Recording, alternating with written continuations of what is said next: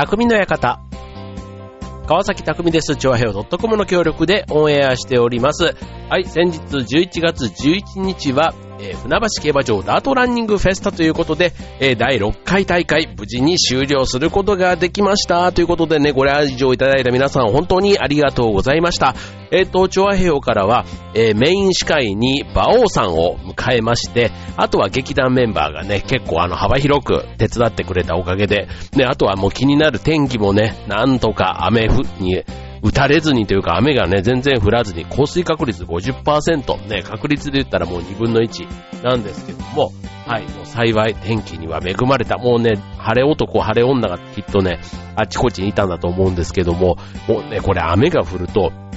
もうそれだけでなんかイベントの大変さが多分ね、2倍、3倍。ね、あとは、それに反比例して参加者の満足度は2分の1、3分の1になるって考えたらね、もう本当にもう、ね、やっぱり外のイベントのもう成功のほとんどはまず天候にあるのかなっていうふうに思うぐらいちょっと心配したんですけども、まあそこはね、なんか結果的に、まあ他力本願なんですけども、クリアしてよかったなというとこと、で、あとはね、まあ、えっと、960人、1000人近くのランナーがね、今回走ってくれたんですけども、まあ、怪我がね、出なかった、怪我人がなく終わったというのはね、これもね、今まで過去やってた中では必ずと言っていいほど救急車のお世話になっていた、ちょっとそんなイベントだっただけに、もうね、そこは本当にあの、みんなが、こう、願っていたというか、怪我人ゼロというね、それがね、なんか思いがね、うまく参加者にも通じたんだろうなぁなんて思って、まあそんなこんなで、で、天気には恵まない怪我人が出なかったという意味では、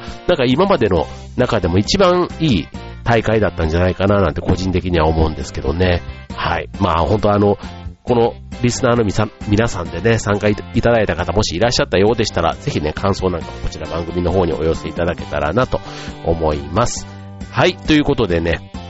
まあようやく先月の劇団が終わり、ね、僕の場合はそれでこのダートランというね、まあちょっと一つ節目というかな、一年の中でのまあ大きな、あの僕がメインでというか、主にね、関わってる活動の中ではかなり大きなウェイトを占めてる活動がようやく終わりということで、ね、今はもうね、燃え尽き症候群みたいになっているのかと思いきや、まだね、意外と残務処理みたいなのが結構あってですね、と、むしろこっちの方がね、もう、あの、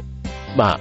ね、やりきるところまでももちろんあの、そうなんですけど、やった後のね、片付けみたいなところ、本当にね、ちょっと事務的なものが、まあまあ多くてですね、まあちょっと今週末ぐらいまでかけてね、少しずつやっていきたいなぁなんて思ってるんですけども、はい、またね、もうあの、一つ、このイベントが終わると、もう年内はね、もう、あんまりこう、大変な行事がないというか、むしろ久しぶりに年末に向けて、なんかね、ゆっくりクリスマスを過ごしてとかね、なんか忘年会もね、心置きなく楽しんでっていう、なんかそんな感じだなーって、感じに今年はできそうだなっていうふうに思っておりまして、はい、という、ね、もう、あとはもう、夏ぐらいからやろうとしていたことを、まあ、例えばね、あの、ベランダ菜園とかね、もうあの、とっくに、ね、夏にこう収穫したゴーヤとかもね、もう今枯れ葉のようになってしまっていて、ね、そんなもずっとベランダで放置してあったので、その辺なんかもね、もう本当にあの寒くなるとちょっとベランダでね、そういった片付けもやるのがしんどくなる、ね、辛くなるじゃない。ですか。もう最近ちょっと寒いですけどね、なんかそういったこともね、あの、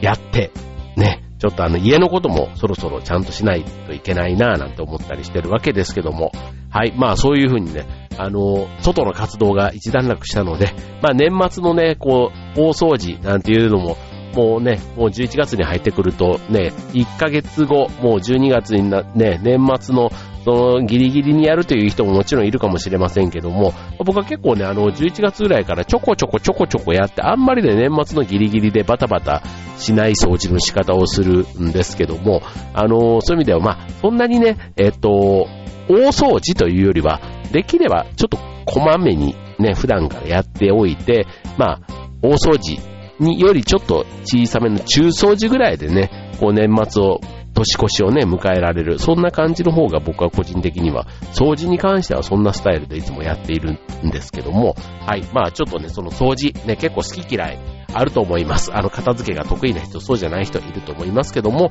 えっ、と、今日のテーマ、えー、ゆるかじテーマでお送りしたいと思います。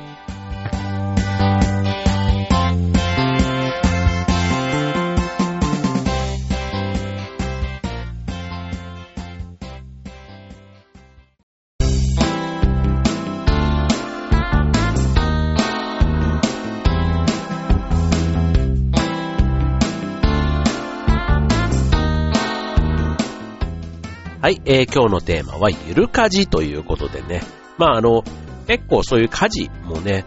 まあ、なんだろう、家族がいたり、あとはね、奥さんが共ば、も含めて共働きだったりとかっていうとね、こうその、掃除洗濯、あと子供の世話から食事の用意、ね、いわゆる家事全般ですけども、そういったものを、まあ完璧にね、こなした方がっていう、まあそれをね、うまく夫婦分担でね、完璧にこなしてるとかっていうのもあると思いますけども、まあ、どっちかに偏ってたりする場合、ね、僕の場合だと、結構ね、あの、掃除は嫌いじゃないんですけど、そんなに毎日や、僕が担当してるわけでもなければ、ね、洗濯とかはほぼ僕はね、もう任せっきりになってたりとか、あと食事の用意もほぼほぼ任せっきりですよね。だからもう任せっきりというのが結構多いんですけども、あの、そうすると実際にまあ、我が家の場合では結構ね、あの、神さんにちょっとすごくその辺は頼りきっちゃってるっていうところはあるんですが、はい、じゃあ実際にそれをね、えっ、と、やっている、ね、例えば主婦の方とかだったりすると、まあ、家事を手抜きするとね、例えば部屋が汚くなるだとか、あとはそもそもね、手抜きと思われるのが嫌とかね、まあ、いろんな、あの、思いで家事をね、やってると思うんですけども、まあ、今日のテーマ、ゆる家事ですけども、こちらは、えっと、家事を完璧にすることを目的としないで、まあ、自分や家族が暮らしやすい環境を作る。要は、ポイントやコツを抑えた、ちょっと気楽な家事のことっていうのをね、ゆる家事という風にしています。はい。で、これね、えっと、まあ、今日は、料理、掃除、あとそれから洗濯というね、そんな、えっと、それぞれのテーマでお送りしたいと思うんですけども、はい。まずは、料理。ね、料理はね、これ、あのまあ、毎日の料理っていうね、僕はたまにしかしないから、たまにだからやっぱり楽しいですよ。たまにやると。ね、パスタ作ったりするのでもね、パスタですらも楽しい。ね、それがた、たまにだからなんですけど、やっぱ毎日になってくると、本立てを考えてからね、結構あの、あとはもう、普通の料理ももちろんですが、お弁当を作ったりとか、ね、まあまあまあ、料理が好きな人ってね、結構いますけども、まあ意外と面倒だったりしますよね。はい。で、そんなね、時間が、えー、ない人向け、ね、えー、特におすすめしたい、まず一つ目が、時間がある時に料理した、えー、食材を冷凍保存ということで、これね、あの、結構僕の、あの、職場でも、その、まあまあ、年配の方なんですけども、結構、家事を自分でやるんだ、なんていう人がいてですね。そう。で、本当にあの、野菜とか丸々買ってきて、まとめてこうね、あの、例えばロールキャベツとか、ね、し、結構5、6、まとめて作ると何個かできるじゃないですか。ね、そういうのをね、ちゃんと冷凍とかね、やって、だからまとめて一遍食べるわけじゃないからね。なんかそういったことをやってると。で、あの、まあ、まとめて調理したものを冷凍保存して、まあ、一度火が通っているものだから、まあ、長期間保存が効きやすいと。あとはレンジでチンをすれば食べられるので、まあ、効率的ということで、そういうことをやっているということなんですね。はい。で、あの、まあ、冷凍の仕方にも実はコツがあって、あの、まずは、十分に粗熱を取ってから、えー、タッパーの封をして冷凍庫に入れると。これ温かいまま入れると、あのタッパーの中に水滴がついて食品が傷んでしまったり、あと温かいまま入れると、冷凍庫の周りの食材を温められて、あの菌がね、繁殖しやすくなるということなので、まあ美味しく食べるためには食事後に、えー、冷えたものをタッパーに入れて冷凍庫に入れておくと。まあそういったことが一番いいということですね。はい。続いて、残り物はアレンジして翌日へということで。はい。これはあの、毎日違う献立を作りたいけども、あの、あれですね。アレンジメニューというか、うんと、アレンジメニューかな？プチリメイク、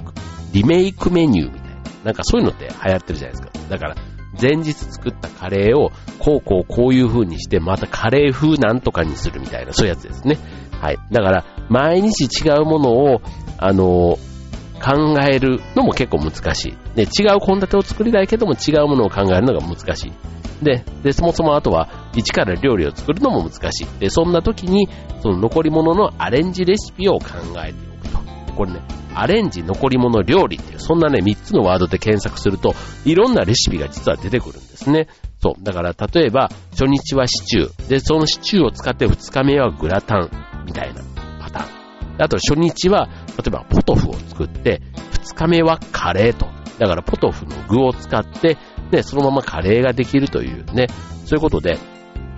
簡単にできるものがいっぱいで、で、ああと味が大きく変わるから、まあ、飽きが来ないということなんですね。はい。で、もちろん、例えば、ね、ポトフを作った上にカレーだから、もう、ね、ポトフ自体がもう一つの料理として出来上がってるわけじゃないですか。だから最初から作ることと比べると、時間短縮にもつながるということなんですね。はい。で、続いて3番目。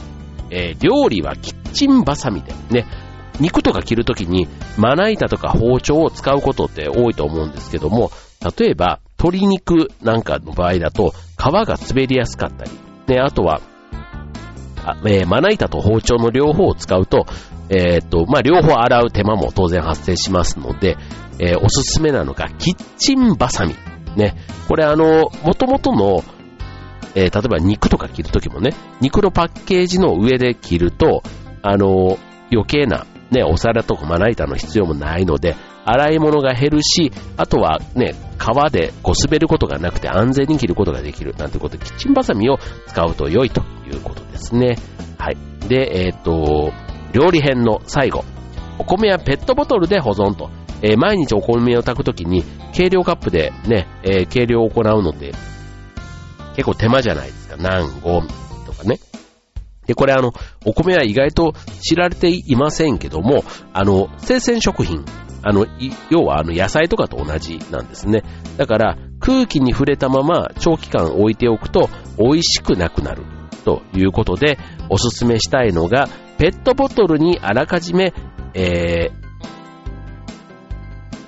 メモリをね、入れておいて、そのペットボトルにお米を入れて冷蔵庫で保存すると。ね、冷蔵庫に保存することで酸化を防いでお米を美味しく保つことができると。ね、あとはそのペットボトルにメモリ入れておくことでお米の計量カップ代わりできるということなんですね。そう。だから、その何号みたいなところをペットボトルのね、線にこう入れておくと、その1号とか何号とかっていうのが目安になるということなんですね。はい。だからこれあの、まあ、保存をするためにペットボトルを使いましょうということですね。はい。いかがでしょうか。まあ、料理と言ってもね、まあ、毎日やることだからこそ、ね、ちょっと一工夫、慣れるまでちょっと違和感があるかもしれませんが、慣れてみれば、ね、なんと便利な、ちょっとした、えー、ゆるかじテクニックというところです。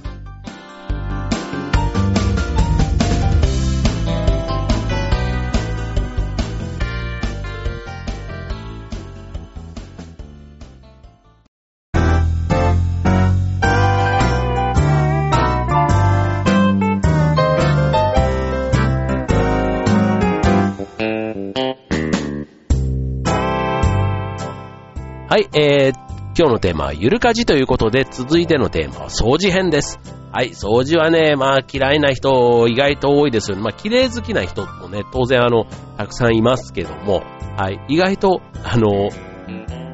大雑把というか、ね、その綺麗にすることを、まあちょっとあんまり好きじゃないなんて、綺麗にすることが好きじゃない結構掃除をめんどくさがる人って意外と多いの、多いんじゃないかなと思うんですけども、はい、続いて掃除編です。えー、お風呂掃除はお風呂上がりにするということです。えー、お風呂の汚れは時間が経つと浴槽にこびりつくので、えー、こびりつくと力を入れてこすってもなかなか落ちないということなので、えー、お風呂を出た直後に掃除する。ね、直後であれば汚れのね、付着、定着前に、えー、なので、スルッと落とすことができるということですね。はい。で、えー、お風呂を出て、えー、お風呂を流した後、そのまま軽くシャワーで浴槽を流し、洗剤をつけて軽くこするだけなので手間がかからないということですね。まあ、あの、お風呂の残りを洗濯に使ったりね、したりすると、意外とよく朝までは、え残しちゃう人もいるかもしれませんけども、はい。まあちょっとね、え湯沸かじゃないですけども、そういうね、お風呂の、え浴槽の汚れ対策という意味ではね、なるべく、あの、あったかい、お風呂があったかいうちに洗ってしまうというのが一つやり方としてあるということですね。はい、続いて、えー、トイレ。ね、トイレは、こまめに掃除が一番と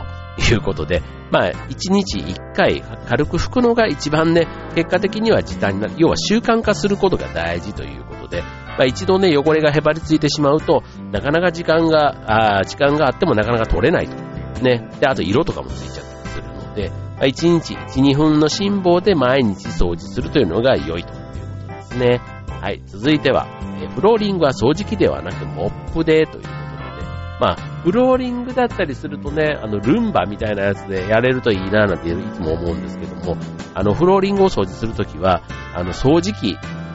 よりも、ね、実はフローリングに落ちているホコリは掃除機だけでは完全に取ることができないので、えー、水分、えーと、それは水分を含んでいて床にへばりついているからということでね、そんな床にくっついているホコリを取ることに効果的なのが、まあ、いわゆるクイックルワイパーみたいな紙モップなんですね。はい。これはあの、掃除機と比べて一度拭くだけでホコリが取れるので、まあ非常にあの、掃除が楽になるということ。で、あとまた、掃除機が入り込めない、ね、狭い隙間にも向いているということで、まあこれ100均とかでもね結構あったりするので、ね、そういったところちょっと使い分けてみるというところですね。はい。で、続いて、室内の掃除には軍手を使うということで、これはあの、ちょっとしたホコリとか汚れは軍手でね、さっと撫でれば、えー、取れちゃうというところです。あの、掃除機とか、ね、雑巾をいちいち用意するのが面倒だった場合、まあ、軍手でね、ささっとその辺を拭いて、あとは軍手自体をね、洗えばまた使い、ね、再利用できるという意味でも有効ですということですね。はい。で、あとは、えっ、ー、と、年に1回ぐらいね、えー、しかちゃんとやらないなっていうのが窓掃除ですね。はい。窓掃除は実は新聞紙でやると良いということなんですね。あの、ね、窓掃除なんとなく雑巾でするイメージが強いと思うんですけども、まあ、雑巾で窓掃除をするときに一番面倒なのが、やっぱり何度も雑巾を洗う必要がある。ね、あとはまあ絞んないとダメっていうことで、その手間をなくして窓をピカピカにするのは、なんと、人文紙を使うということで、濡れた新聞紙をで拭き取ることなんですね。これあの新聞のインク自体にもまあ油が含まれているので、このインクの油が窓についた手垢や埃を落とすのに効果があるということで、まあ新聞自体も洗う必要はなくって、使った分だけ捨てれば良いということなので、掃除時間の短縮にもつながるということで、まあね、綺麗になる上に時短にもつながるという、新聞紙で窓掃除。で、これはおすすめです。はい。あとこれ。一つ。えー、高いところ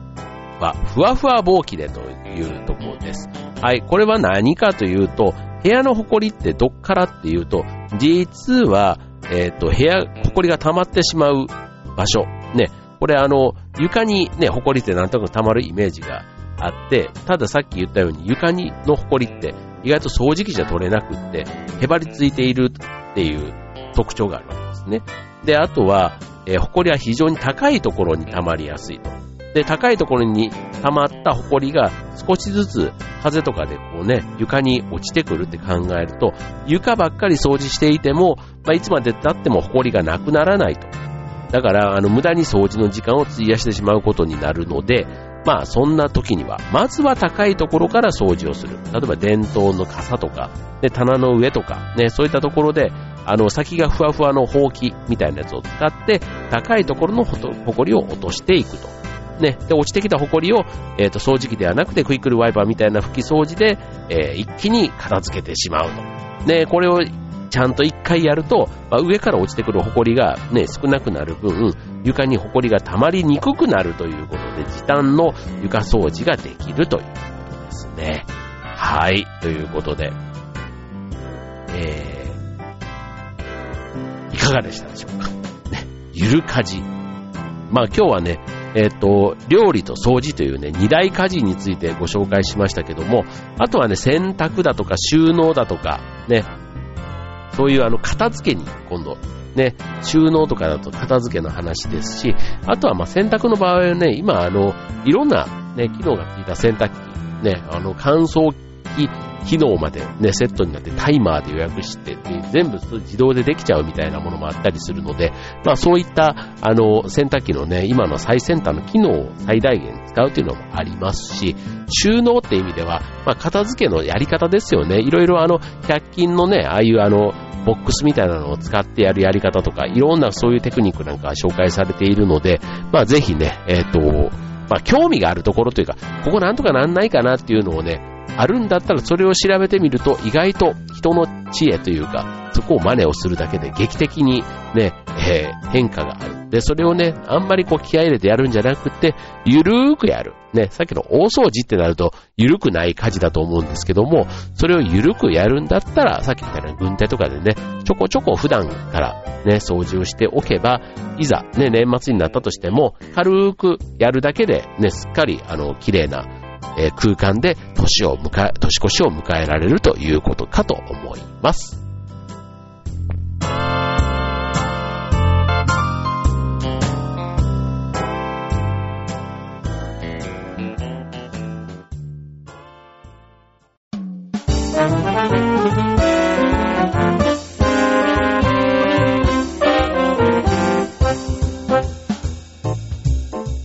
はい、えー、今日の匠の館はゆる家事テーマにお送りいたしました。ということでね、まあ完璧な家事と比べると、まあまず時間短縮ができて楽に家事ができるという